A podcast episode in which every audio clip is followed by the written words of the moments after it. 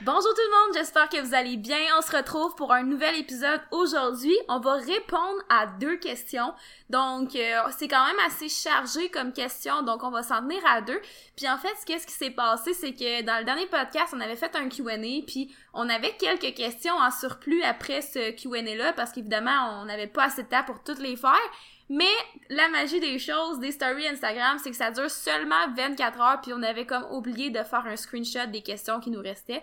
Donc il y en a comme deux qui nous a popé en tête, qu'on se rappelait que quelqu'un nous avait posé, puis on s'est dit bon ben on va juste prendre ces deux-là, puis on va les pousser un petit peu plus que comme on a fait euh, la semaine passée. Sinon, nouvelle du jour, est-ce que tu as des choses à dire, Brian? Euh, pas de nouvelles particulières, mais comme euh, eh, comme d'habitude, si vous aimez, si jamais vous aimez le podcast, vous pouvez faire trois choses pour nous aider. La première chose, ça va être de donner un 5 étoiles ou donner un pouce sur l'application où vous écoutez le podcast. La deuxième chose, ça serait d'en parler à un ami ou partager le podcast dans votre story Instagram ou votre story Facebook. Puis la dernière chose, je suis en train de m'étouffer.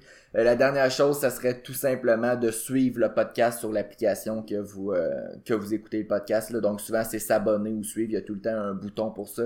Euh, comme ça, vous allez jamais manquer nos prochains épisodes. Parfait. Fait dans le fond, pour aujourd'hui, j'imagine que vous l'avez vu dans le titre, on va parler d'à quelle fréquence faut-il changer les exercices accessoires? Donc, sneak peek avant de commencer accessoires, souvent ça va être des mouvements que nous personnellement on va mettre vers la fin de l'entraînement. En fait, un peu comment qu'on voit ça, c'est que l'entraînement peut être divisé en trois euh, au niveau des exercices. Je parle, souvent on va commencer par exemple avec le lever principaux. Donc souvent dans notre cas, ça va être un squat de compétition, bench ou deadlift de compétition. Après ça, on peut avoir euh, des exercices plus euh, de variation. Donc ce sera pas le squat, bench, deadlift de compétition, mais ça va être des mouvements qui vont s'y apparenter, comme un front squat par exemple. Donc, ce sera pas exactement comme ce qu'on fait en compétition, mais ça y ressemble, puis ça peut quand même avoir un bon transfert sur notre objectif principal qui est d'améliorer le squat. Exact. généralement, il va y avoir une ou deux variations des, des paramètres. Fait par exemple, au front squat, ce serait le positionnement de la barre qui change. Si on pourrait faire, par exemple, un tempo front squat, donc là, ce serait deux paramètres qui changent, mais c'est généralement un à deux paramètres qui changent par rapport au squat de compétition ou au lever de compétition. Exactement. Donc, c'est ça. On a le lever principal, mais le lever principal, les variations, puis ensuite, on pourrait retrouver, par exemple, les accessoires que là, tu côté spécificité, c'est vraiment un petit peu plus loin que la variation. Donc, souvent, ça va être plus des mouvements d'isolation, par exemple, des mouvements unilatéraux. Donc, les exercices qu'on nomme accessoires, on va voir, il y a un rôle quand même, euh, mais ça sera pas aussi spécifique que le mouvement principal, évidemment. Mais ils ont quand même un rôle de peut-être potentiellement venir aider ce lever principal-là. Mais chose certaine, souvent, on va les mettre vers la fin de l'entraînement. Mais là, en fait, la question du jour, c'est à quelle fréquence doit-on les changer pour que ce soit optimal? C'est ce qu'on va répondre tantôt. Puis sinon, en deuxième partie, on va simplement répondre à la question euh, sur quels critères se fier pour choisir un bon entraîneur. Fait on va vous donner vraiment notre avis là-dessus. Ça va être évidemment très subjectif, mais tu sais, dans notre cas, je vous donne encore un sneak peek, mais tu sais, oui, c'est important, les connaissances, les compétences, mais vous allez voir qu'une composante qu'on aime beaucoup puis qui est super importante pour nous, puis tu sais, je veux dire, pas juste nous en tant que tel, mais tu sais, qui peut peut-être vous aider à faire en sorte de choisir le bon entraîneur. Donc, pour commencer, à quelle fréquence on devrait changer les accessoires? La première chose, je pense qu'il faut se demander, c'est pourquoi on a un accessoire en premier lieu. Pourquoi, dans notre programme, on ferait pas juste squat, bench, deadlift, squat, bench, deadlift, squat, bench, deadlift tout le temps? Euh, fait que s'il y a des accessoires, ben c'est important d'avoir une raison puis de comprendre la raison parce que sinon, c'est juste ajouter du volume d'entraînement pour ajouter du volume d'entraînement. En anglais, on peut utiliser le terme junk volume. Là, fait que c'est du volume qu'au final il, il, est là, mais il va-tu vraiment avoir un effet euh, sur tes performances parce Mais est-ce qu'il va vraiment avoir un effet positif sur tes performances? Parce qu'à la limite, quand on parle de junk volume ou de volume poubelle, je sais pas trop, mais dis ça pourrait être des effets négatifs. Je veux mm-hmm. dire, si tu fais trop d'accessoires, euh, peut-être que oui, dans une optique, euh, je sais pas moi, d'hypertrophie, ça pourrait t'aider, mais si là, t'as déjà beaucoup de volume en force, puis que tu sens que t'as de la misère à récupérer, mais là que tu rajoutes des accessoires sans trop savoir pourquoi, puis que là, ça vient juste comme faire du volume poubelle, comme on, dirait en français, ben, euh, tu sais, ça se peut que ça ait des effets négatifs. Exact. Je peux donner un exemple comme ça, puis on va en reparler tantôt, là, c'était un point que je m'étais noté. Mais si vous faites euh, par exemple, du tricep push-down, puis vraiment des séries d'isolation de triceps à deux jours avant une compétition de powerlifting, est-ce que cet exercice-là va avoir un transfert sur votre bench press le jour de la compétition, considérant qu'on est deux jours, de la, deux jours avant la compétition, puis que vous faites des séries de 12 à 15 répétitions, ça va-tu vraiment avoir un transfert? Pas vraiment. Fait que là, c'est là, c'est pour ça qu'il faut se demander pourquoi qu'on fait un accessoire? Pourquoi est-ce que je ferais pas juste du squat, du bench, du deadlift? Est-ce que ça aurait un, un meilleur transfert juste faire ça que de faire justement des fois des exercices d'isolation? Fait que je pense que la première question à se poser, c'est pourquoi j'en fais? Euh, puis après ça, une, euh, une chose qu'on peut se demander, ça pourrait être euh, bon, est-ce que c'est nécessaire d'avoir l'exercice? Puis est-ce que, par exemple, je vais reprendre l'exemple du triceps, tu fais des séries de tricep push-down, d'isolation de triceps à la fin de ton entraînement parce que tu, tu crois que ce qui te limite au, au bench press, c'est la force de tes triceps ou que tes triceps sont juste pas assez forts, assez musclés pour t'aider à progresser au bench press. Donc, ton triceps, c'est ton maillon faible au bench press. Euh, est-ce que, par exemple, ça fait huit semaines que tu fais des exercices d'isolation de triceps, est-ce que ton triceps, c'est encore ton maillon faible? Ça se peut qu'avec les semaines, euh, puis ça, ça se voit. J'ai déjà passé, moi, au squat, là, je change de, de lever, mais au squat, à un moment donné, c'était mes fessiers qui étaient faits. Après ça, c'était mes quadriceps. Ça, ça arrive que au fil des, des semaines, peut-être plus des mois, des années même, que vos maillons faibles deviennent éventuellement des forces. Donc, c'est important de, de réévaluer euh, vos forces, vos faiblesses, puis la raison pourquoi vous faites vraiment l'accessoire.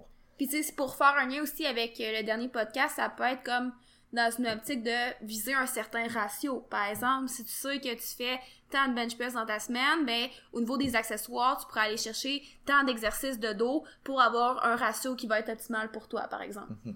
Euh, puis une autre raison, tu sais, par exemple, ça pourrait être pour prendre de la masse musculaire. Quelqu'un qui veut euh, passer d'une autre catégorie de poids ou juste gagner de la masse musculaire pour le, le plaisir d'en gagner. Bon là, ça pourrait être intéressant d'ajouter peut-être des séries d'isolation d'un certain muscle à plus haute répétition. Mais si tu déjà euh, 3, 4, 5 kilos en haut de ta catégorie de poids habituelle, puis là, tu tout le temps 30, 40 minutes à la fin de tes entraînements, juste de l'isolation, de la, des entraînements de pompe un peu, est-ce que c'est vraiment le ce qui va vraiment t'aider le plus pour améliorer justement tes performances en powerlifting? Donc, là, là, on parle pas vraiment d'à quelle fréquence changer ses accessoires, mais faut, faut, je pense que c'est important d'avoir cette idée-là en tête. C'est pourquoi je le fais. Euh, puis l'objectif, s'il n'y a pas de raison, ben peut-être que tu peux te remettre en question, puis c'est peut-être même pas obligatoire d'avoir ces exercices-là en premier lieu. Mais c'est parce que souvent les gens pensent que d'en faire plus, c'est mieux. Mais il faut comprendre pourquoi tu les fais. Puis tu sais, si tu les fais puis que t'es aucunement dans une optique que savoir un transfert sur ton lever principal, ben faut peut-être regarder encore une fois tes affaires parce que c'est ça.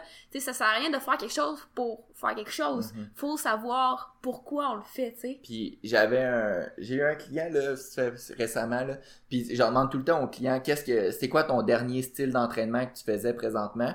Puis souvent, je leur demande, écris-moi là l'entraînement que tu fais présentement.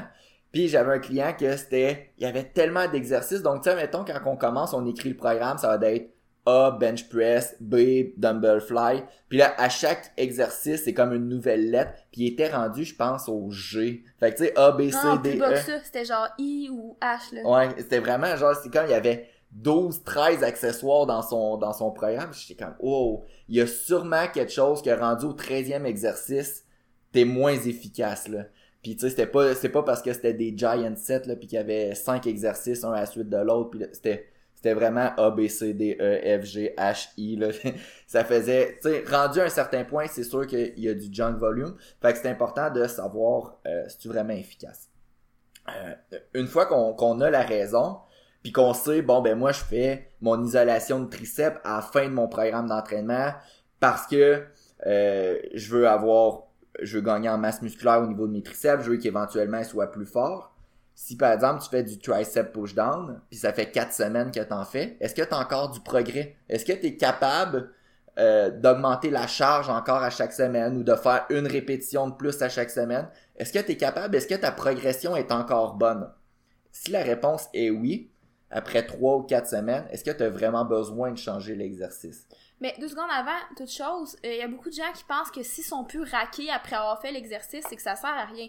Mais vraiment pas, parce que souvent vous allez être raqué la première fois. Juste raqué, courbaturé, courbaturé. vous allez être courbaturé la première fois, mais après ça, c'est pas parce que vous êtes courbaturé que là, vous avoir été vraiment plus musclé à cause de ça, tu sais. Puis là, après ça, vous allez arriver à l'autre semaine, puis vu que votre corps va être déjà un peu habitué, vous serez plus vraiment courbaturé, puis là, vous allez vous dire, ah, ben là, c'est parce que ça marche plus. Mhm. Mais non, tu sais, ça prend du temps avant d'avoir du progrès sur un exercice. Donc, tu sais, c'est pas parce que t'es pas raqué que c'était pas efficace, puis ça, je sais pas à quel point il va falloir le répéter dans le futur, mais je leur dis encore et encore. je pense que ça fait longtemps qu'en ce moment... J'ai été courbaturé, là, quand les gyms ont réouvert, là, puis là, j'avais recommencé à faire un petit peu plus d'isolation parce que quand je m'entraînais pendant le confinement, c'était juste squat, bench, deadlift, puis je faisais rien d'autre. Mais quand les gyms ont, ils ont réouvert, j'ai recommencé à faire de l'isolation, puis j'étais un petit peu plus raqué. Mais à part ça, ça fait longtemps que j'ai pas été... Ça m'arrive d'être raqué un petit peu, mais ça fait longtemps que je... Je, je, le suis, je le suis plus vraiment, puis pourtant, je continue à gagner en masse musculaire. C'est sûr c'est moins rapide que quand j'ai commencé l'entraînement. Mais, c'est normal, c'est pas parce que t'es plus raqué. Là. Fait, mais tu sais, euh, je change pas mes exercices à chaque semaine parce que je suis plus raqué. Là, fait que faut, c'est important, c'est un bon point. C'est important à prendre en considération que ton degré de, de courbature reflète pas ton le degré de l'efficacité de l'exercice. Fait est-ce que tu fais encore, est-ce que tu as encore du progrès? Est-ce que les charges augmentent? Est-ce que le nombre de répétitions que tu es capable de faire avec une même charge augmente? Puis il y a plusieurs façons de faire une, une, une surcharge progressive là, avec les exercices, pas juste de tout le temps mettre plus lourd. Des fois, c'est faire une répétition de plus. Des fois, c'est de ça pourrait être de réduire le temps de repos pour une même série. Il y a plus ou de faire une, une série de, de plus avec la même charge. Il y a plusieurs façons, mais est-ce que en général, il y a du progrès sur l'exercice? Si oui, est-ce que ça vaut la peine de changer? Souvent non. Donc ça c'est le premier point à, à se demander. Mais tu sais, rendu à un certain niveau non plus, ça se peut que tu sais, pas non plus de progrès à chaque semaine. Faut faire attention à ça. Mais où je voulais dire... Ça, euh, ça va aussi dépendre des exercices. Là. Par exemple, du bicep curl, que tu prends 20 livres, puis que le prochain le prochain set de dumbbells, c'est 25 livres. Ben, tu sais, c'est difficile d'augmenter de 20% ta charge à chaque semaine. Non, c'est ça. Mais tu sais, souvent, ce qu'on voit avec les débutants, c'est que ça fait trois semaines qu'ils sont sur le même programme, puis à la semaine 4, ben, ils sont encore capables d'augmenter. Puis à la semaine 5, ils sont encore capables d'augmenter. Fait que, tu sais, souvent, le réflexe, c'est de dire, ben, c'est pas bon de rester trop longtemps sur le même programme. Ouais, mais ils progressent. Mm Puis, tu sais, souvent, il y en a qui sont comme, faut jamais que ton corps s'adapte. Faut toujours que tu lui donnes un nouveau stimulus. Ouais, mais s'il progresse, pourquoi tu irais tout changer? Tu sais, nous, c'est un peu ça notre mentalité. Puis comme j'allais dire au début, c'est sûr qu'à un moment donné, rendu à un certain niveau, tu vas pas progresser à chaque semaine. Fait que, tu sais, des fois, c'est de dire, euh, bon ben je vais me faire un bloc de 4 semaines puis mon exercice de biceps ben je vais le changer après ce bloc là mais tu sais c'est toujours de garder en tête si quelque chose fonctionne pourquoi tu changerais? Tu sais ok si à un moment donné tu commences à vraiment stagner tu pourras jouer avec les paramètres mais si t'es jamais en train d'évaluer ton progrès puis que tu changes parce que tu penses qu'il faut que, tu changes ben tu sais peut-être que tu limites ton progrès en réalité à quelque part. Puis ça, c'est un, une erreur que j'ai peut-être fait aussi en, en tant que coach au début euh, j'avais tendance à changer les accessoires tout le temps, à toutes les deux à trois semaines, même quatre semaines des fois. Parce que moi, je suis quelqu'un qui a besoin de, de motivation. Je suis quelqu'un qui a besoin quand même de changement dans mes programmes d'entraînement. Donc, des fois, moi, si un client, ça faisait trois ou quatre semaines que j'y avais pas changé ses exercices d'accessoires, je me disais, ce client-là, probablement, qui va, qui va s'ennuyer puis qui va trouver le programme ennuyant. Euh, puis je me suis rendu compte que c'est pas tout le monde qui est comme moi. Il y a certaines personnes que tu peux le garder leurs accessoires pendant 8, 10 semaines. Puis il va, tant qu'ils voient du progrès, ils vont trouver ça, ils vont trouver ça motivant quand même. Donc, oui, on a parlé de est-ce qu'il y a encore du progrès dans l'exercice, mais l'autre facteur pour changer, c'est est-ce que l'exercice te motive encore? Puis des fois, à l'inverse de moi, il y a des clients qui vont trouver ça ennuyeux ou poche de devoir changer leur exercice, même si ça fait quatre semaines, parce qu'ils l'aimaient cet exercice-là. C'était un exercice qui leur faisait une bonne sensation. Donc, est-ce que l'exercice te motive encore? Est-ce que tu as encore du progrès? Si ces réponses-là, ces deux réponses-là, c'est oui, euh, je pense que ça vaut pas la peine de changer nécessairement. Fait, tu sais, il faut encore se revenir à, à, la première question qu'on s'est posée. Pourquoi qu'on fait cet exercice-là? Si c'est pour justement améliorer un point faible, puis on progresse encore dans ce point faible-là, puis qu'on a encore la motivation, ben je pense que ça vaut la peine de continuer. Puis tu sais, des fois, si ça fait plusieurs semaines que tu es avec euh, cet exercice-là, puis que tu l'aimes vraiment, t'as pas envie de le changer, mais t'es-tu obligé de changer l'exercice? Non. Tu peux peut-être changer d'autres choses, par exemple, tu sais, qui vont faire en sorte que le stimulus va être un petit peu nouveau pour le corps, puis que selon ta périodisation, ça soit plus logique que de toujours rester, par exemple, à 3 fois 10 avec tel exercice, temps de repos pendant X semaines, tu sais. Euh, donc, outre l'exercice en question, il y a plein d'autres choses avec lesquelles tu peux jouer.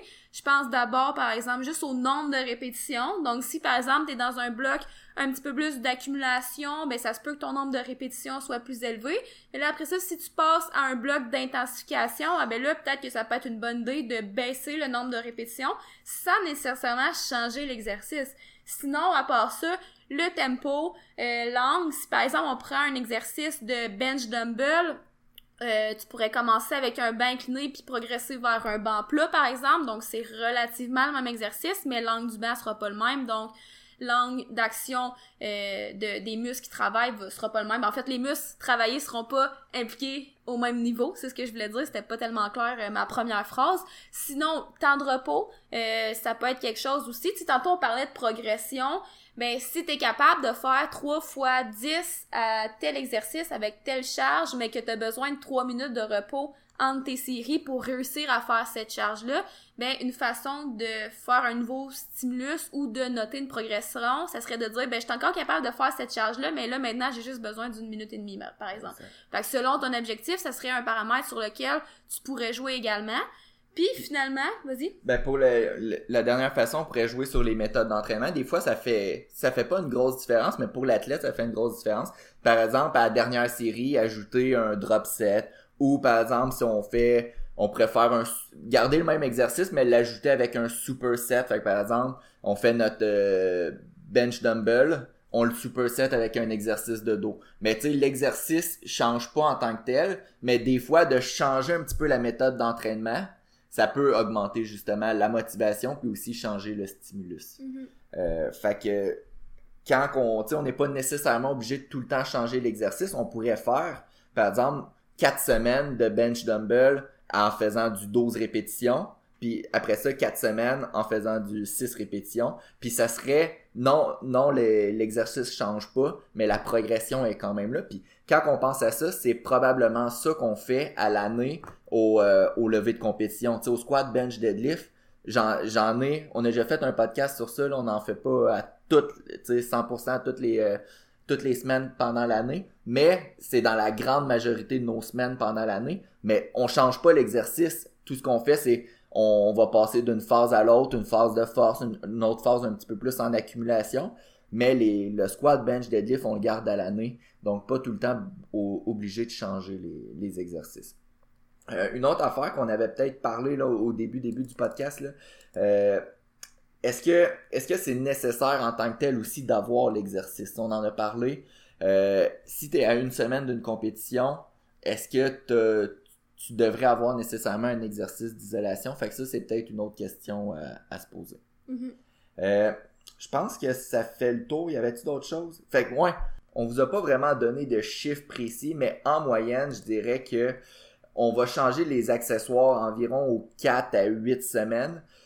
Puis encore là, c'est vraiment les questions qu'il faut vous poser. Est-ce qu'il y a encore du progrès? Est-ce que c'est nécessaire d'avoir encore l'exercice? Est-ce que la motivation est là? Puis est-ce que c'est obligé de changer l'exercice ou vous pourriez juste changer un paramètre d'entraînement? Fait que je pense que c'est des questions importantes à se poser. Ça va aussi dépendre aussi du du type de personnalité de l'athlète là. Moi je suis plus euh, 3 4 semaines, faut que je change mes exercices sinon ma motivation, je le sens à diminuer là exponentiellement. Ben c'est ça j'allais dire en moyenne, c'est plus comme 4 semaines avec nos athlètes, c'est 8 semaines, je veux dire c'est vraiment rare là, ça serait plus comme quelqu'un vraiment qui débute à l'entraînement puis qui a besoin vraiment d'une période d'adaptation. Tu sais même moi des fois là personnellement, c'est moi qui fais mes programmes puis moi, je suis quelqu'un qui a pas nécessairement besoin de changer ses exercices souvent. Fait que moi, souvent, mes accessoires, je les garde plus longtemps que la plupart de mes athlètes, comme un peu comme tu disais tantôt, pour une question de motivation, tu sais, je sais que la plupart, là, garder des accessoires pendant 6-8 semaines, euh, ça commence à être un peu long côté motivation. Donc, tu sais, en moyenne, on dirait 3 à 4 semaines, mais sais, parfois, il n'y a pas de mal à aller jusqu'à 8 semaines, par exemple, mais tu sais, fiez-vous à tout ce qu'on vient de dire. C'est pas juste de dire, ah, ben, un accessoire, c'est tant de semaines, une variation, c'est tant de semaines, puis un lever principal, c'est tant de semaines. Il n'y a pas de guideline, il n'y a pas rien de coulé dans le béton ou d'un, tu un chiffre qu'on peut vous donner avec précision qui a été étudié scientifiquement puis que tu peux pas déroger de ce chiffre-là, là, tu sais. Mm-hmm. Fait que c'est important de prendre euh, l'ensemble en considération. Puis finalement, on, mettons qu'on est rendu à changer l'exercice, mais souvent une erreur qu'on voit par exemple, c'est qu'il n'y a pas de suite logique entre la variation d'exercice. Fait que par exemple, une semaine, ils vont faire euh, un, leg press, l'autre semaine, ils vont faire un leg extension, l'autre semaine, ils vont faire un leg curl. Il n'y aura pas nécessairement de, de progression logique. Donc l'objectif, si par exemple on prend l'exemple des levées principaux, l'objectif c'est d'augmenter la charge graduellement puis d'augmenter votre 1RM au squat, bench, deadlift. Mais les accessoires, on dirait des fois il y a comme des des règles non écrites que le monde se font qu'il y en a juste pas de règles puis on change on change pour changer. Donc souvent ça va être important d'avoir une progression euh, logique dans les accessoires puis on va souvent nous, dans le fond, la progression qu'on suit, là, il va y avoir trois principaux, euh, trois principaux concepts. Fait qu'on va passer d'un exercice simple à un exercice plus complexe. Fait que par exemple, ça pourrait être un, une machine à pectoraux, fait qu'un un chest press, puis tout à coup, on va passer avec un exercice, un bench dumbbell, que là, ça implique aussi les stabilisateurs, que ça implique un petit peu plus de conscience, donc un peu plus complexe. On va aussi passer d'un exercice lent à un exercice rapide. Donc, ça pourrait être un tempo, un exercice qu'on utilise un tempo lent, puis tout à coup, on va augmenter la vitesse du tempo ou la, vitesse d'exécution va être un petit peu plus rapide. Puis finalement, on va aussi passer souvent d'un exercice qui est léger à un exercice lourd. Donc, par exemple, on va passer d'un bench dumbbell incliné, parce que souvent on est capable de mettre moins lourd au incliné, puis on va baisser l'angle du banc, puis on va faire un, bench dumbbell avec le banc plat, qu'on est capable souvent de mettre un, poids un petit peu plus euh, un petit peu plus lourd. Fait que si, si on prend par exemple trois blocs, là, trois variables, trois, euh, ben, trois blocs de, de progression d'exercice pour les épaules. Ça pourrait être, par exemple, le premier bloc, on fait du one arm euh, shoulder press, fait que debout avec un, un dumbbell, on pousse en haut de la tête pour travailler les épaules. Le deuxième bloc, ça pourrait être, on le fait assis avec deux dumbbells. Donc là, le, fait d'être assis avec un dossier, on pousse avec les épaules, on va utiliser une charge un petit peu plus lourde. Puis finalement, dans le troisième bloc, ça pourrait être un military press ou un seated barbell shoulder press. Fait assis, mais à place d'avoir des dumbbells, euh, on y va avec une barre. Fait à chaque phase, la charge augmente, la complexité augmente un petit peu. Euh, fait que ça pourrait être une, un exemple de, de progression d'exercice. Fait qu'il faut avoir une suite logique. Je pourrais pas dire ah, bloc 1, je vais faire du shoulder press, bloc 2, je vais faire du lateral raise, bloc 3, je me me semble que ce serait bon faire des machines. Fait que c'est, faut avoir euh, idéalement une suite logique dans les exercices. Puis souvent aussi, si vous vous préparez pour une compétition, vous pouvez aussi intégrer la composante de spécificité. Tu sais, on l'a pas dit, mais ça va un peu de soi, là. Si tu passes, par exemple, de simple à complexe, souvent, c'est que ça va devenir, par exemple, de plus en plus spécifique. Mais c'est quand même à garder en considération. Puis je viens d'avoir un flash. Un autre paramètre que vous pouvez changer, quand, au lieu de changer l'exercice euh, en soi, ça peut être simplement la prise. Donc, par exemple, si on prend encore un dumbbell press euh, avec banc incliné, par exemple, ben, ça pourrait être de commencer avec une prise nerd puis de passer ensuite à une prise en pronation, par mm-hmm. exemple. Mm-hmm. Donc, je pense qu'il y a quand même overall le podcast, il y avait peut-être des gros des exercices qu'on a nommés. J'espère qu'on n'a pas perdu personne. Euh, mais je pense que ça répond quand même bien à la question. Euh, on va passer à la question suivante. Comment bien choisir son entraîneur? Comment choisir l'entraîneur qui serait peut-être idéal pour nous? Je mhm. sais pas par où tu veux commencer avec ça, Elo. Ben, le premier critère, qui est probablement le plus important pour nous, va peut-être vous surprendre, mais pour nous, c'est super important, puis je vais vous expliquer pourquoi. En fait, c'est simplement la relation de confiance. Fait que c'est super important à nos yeux d'avoir confiance en ton entraîneur, puis d'avoir une bonne relation avec lui. Nous, c'est quelque chose qui est super important pour nous, mais on est super conscient aussi que on peut pas être bon, mais pas être bon, mais on peut pas être comme la personne pour tous les athlètes. Dans le sens que chaque athlète va avoir plus d'affinité avec un entraîneur pour X raisons. Puis tu sais, même le meilleur entraîneur au monde sera pas le meilleur entraîneur pour tous les athlètes simplement à cause de cette euh, relation de confiance là puis de des affinités que la personne va avoir avec son athlète. Est-ce que ça faisait du sens? Ouais, ouais. Tu sais, puis pour nous c'est super important puis comme je disais, on est conscient qu'on peut pas plaire à tout le monde. Puis c'est comme une erreur, je pense, en tant qu'entraîneur, de vouloir plaire à tout le monde. Je pense qu'au final, c'est important que tu respectes tes valeurs, que tu sois authentique. Puis les gens qui vont euh, trouver comme cette vibe-là intéressante en toi vont aller vers toi. Puis après ça, ça va être à toi d'établir un lien de confiance avec la personne. Parce que pour nous, on l'a dit tantôt, c'est quand même important que la personne soit motivée envers son programme parce que qui dit motivation, dit drive, dit plus d'efforts à l'entraînement, dit euh, plus de bonheur là souvent. Puis tu sais, vous serez pas toujours motivé là, on vend pas du rêve, mais mis à part ça, si on est capable de donner des entraînements qui vont être motivants pour la personne, je pense que c'est quand même un bon coup. Mais outre ça, c'est aussi important que l'athlète ait confiance en son entraîneur, puis en son plan de match, en le processus, parce que s'il est toujours en train de se remettre en question ou de remettre en question son entraîneur, ben c'est sûr qu'il va avoir des bémols en cours de processus. Fait que nous, pour nous, là, vraiment, c'est comme le point le plus important. Après ça, évidemment, ce qui vient en tête, c'est les compétences ou et où l'expérience. Fait que ça, c'est assez euh, pas ambigu, comment je pourrais dire ça? Euh, c'est quoi le terme déjà? Ben, moi, j'aurais dit ambigu. Ça peut être ambigu, mais c'est aussi une source de controverse. C'est controversé, c'est ça. Parce que dans le monde de l'entraînement, il y a un baccalauréat qui se donne à l'université. Ici, au Québec, on appelle ça la kinésiologie. Fait que c'est vraiment un professionnel de santé spécialisé en entraînement, là, si on veut. Puis pour nous, c'est comme un choix qu'on a fait de faire ce bac-là, puis peut-être qu'on pourra dire nos raisons plus tard. Mais ça fait en sorte qu'il y a quand même un bac à l'université qui fait en sorte que, tu sais, tu peux entraîner les gens, entre guillemets. Mais il n'y a pas d'ordre professionnel. Ça veut dire que n'importe qui peut se dire entraîneur. N'importe qui peut pas ne... peut ne... Non, non, comment que je pourrais dire ça? Tu peux pas te dire kinésiologue, tu sais, te donner un titre de kinésiologue sans avoir fait le diplôme, mais tu peux te dire entraîneur Mhm. sans avoir fait le diplôme. Ça faisait du sens? Ouais. OK. Puis le- la différence aussi, c'est que le bac, il, il quand même, c'est quand même trois ans d'université, là. C'est, C'est ça. fait que- Fait que, tu sais, il y a ça. Euh, je suis pas prête à dire qu'un bon entraîneur doit être kinésiologue. Par contre, parce que comme n'importe quel bac, c'est quand même assez général. C'est important les notions qu'on voit, mais ça reste général. Tu sais, j'ai pas un cours axé sur le powerlifting. C'est à moi, après, d'aller faire mes recherches, d'aller me spécialiser, d'aller chercher des formations plus poussées dans le domaine que je veux me spécialiser. Puis ça, ça pourrait être pour n'importe quel domaine. Je veux dire, si tu veux te spécialiser avec euh, une clientèle en particulier, souvent, il faut que tu ailles chercher de l'information complémentaire à celle qu'on donne à l'université. Mais reste que pour toutes les notions de base de physiologie, de biomécanique, d'anatomie, ça, je trouve que c'est une bonne chose, puis ça te donne vraiment une très très bonne base que parfois de juste faire une formation d'une fin de semaine ne te donnera pas. Mais sinon, vraiment pour la spécialisation, c'est pas dans le bac que tu vas voir ça, fait que la personne de toute façon elle va avoir à se spécialiser ailleurs.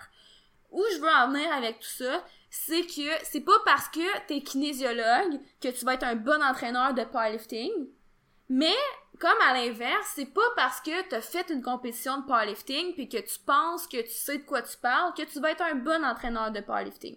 Ça fait du sens? Ouais. Fait que j'ai pas, tu sais, on n'a pas vraiment une opinion fixe sur cette question-là de dire un bon entraîneur doit avoir telle connaissance, telle compétence puis tant d'années d'expérience. OK?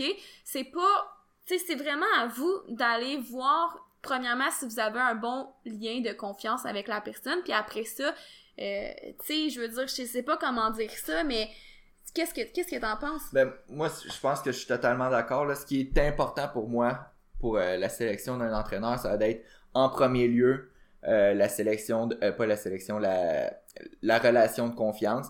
Puis avoir une, une bonne relation avec l'entraîneur, souvent, ça va être mieux que n'importe quoi parce que tu vas pouvoir y parler de tes de tes craintes, de ce que ce que t'aimes, ce que t'aimes pas, tandis que si la relation est un petit peu fermée, des fois, même si les compétences de l'entraîneur sont supérieures, ben le fait que t'aies pas cette relation-là pour y dire Ah ben ça c'est.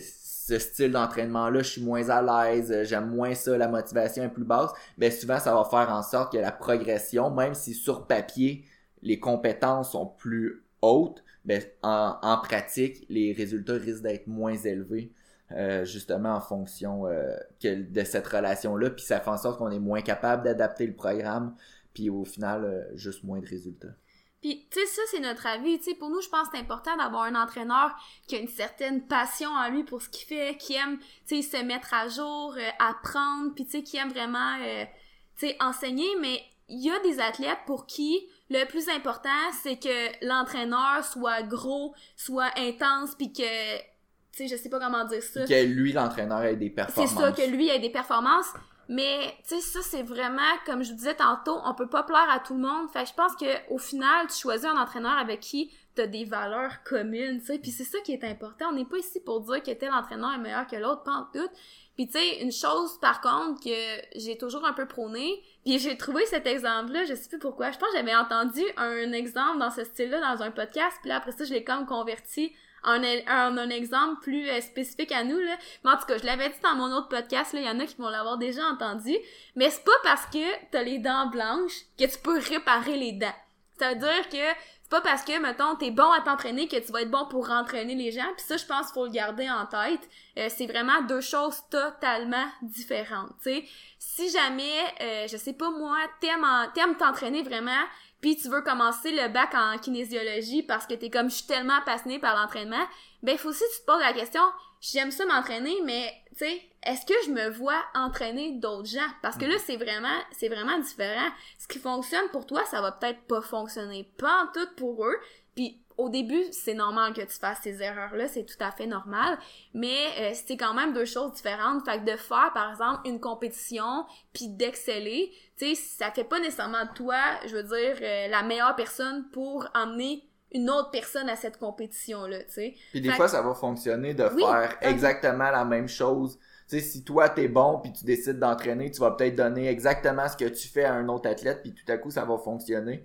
Mais ça, c'est comme gagner à, à la loterie, là. C'est euh, c'est plus une chance que, que soutenable, là. Tu- Ça Mhm. va pas arriver à tous les coups, là. Fait que, bref, on n'a pas d'opinion fixe, comme je disais tantôt, parce qu'on est, hey, ça fait longtemps, mais j'avais posé cette question-là sur mon Instagram, puis il y avait comme tellement des opinions divergentes.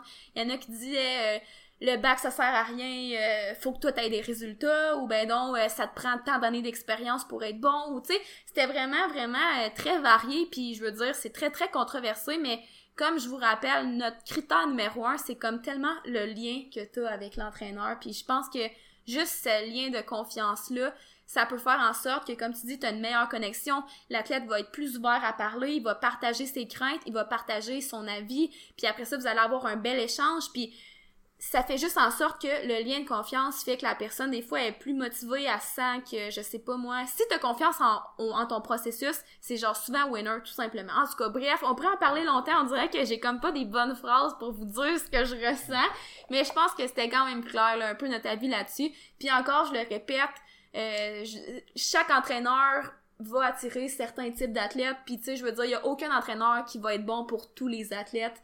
C'est, on reste des humains, là. Puis des fois, juste pour conclure là-dessus, c'est important aussi qu'entraîneur, en tant qu'entraîneur, tu, tu cherches pas tout le temps à aller chercher tous les clients. Des fois, il y a des clients qui vont juste pas d'être un bon fit pour toi, puis c'est correct de pas vouloir Mhm. euh, les attirer vers Ouais. toi parce que tu le sais qu'il va y avoir d'autres entraîneurs qui vont faire un meilleur travail que toi envers ces clients-là. Puis dernière chose, si jamais vous hésitez à faire le bac en kinésiologie euh, ou versus faire des formations, moi personnellement je vous conseille, mais si jamais vous avez des questions, vous pouvez venir nous écrire en privé, tu sais, sur tout notre parcours scolaire ou peu importe. Il y a des personnes des fois qui nous écrivent à ce niveau-là, puis ça nous fait vraiment plaisir de vous donner notre feedback par rapport à vous, ce que vous voulez dans la vie. Puis encore là, c'est une opinion, mais ça nous fait plaisir de vous répondre. Donc, je pense qu'on va conclure le podcast comme ça. Si jamais vous avez des questions, commentaires, n'hésitez pas. N'hésitez pas à partager le podcast, donner un 5 étoiles, vous abonner, puis parlez-en à quelqu'un. Puis sinon, on va se revoir la semaine prochaine. Bye bye! Performant.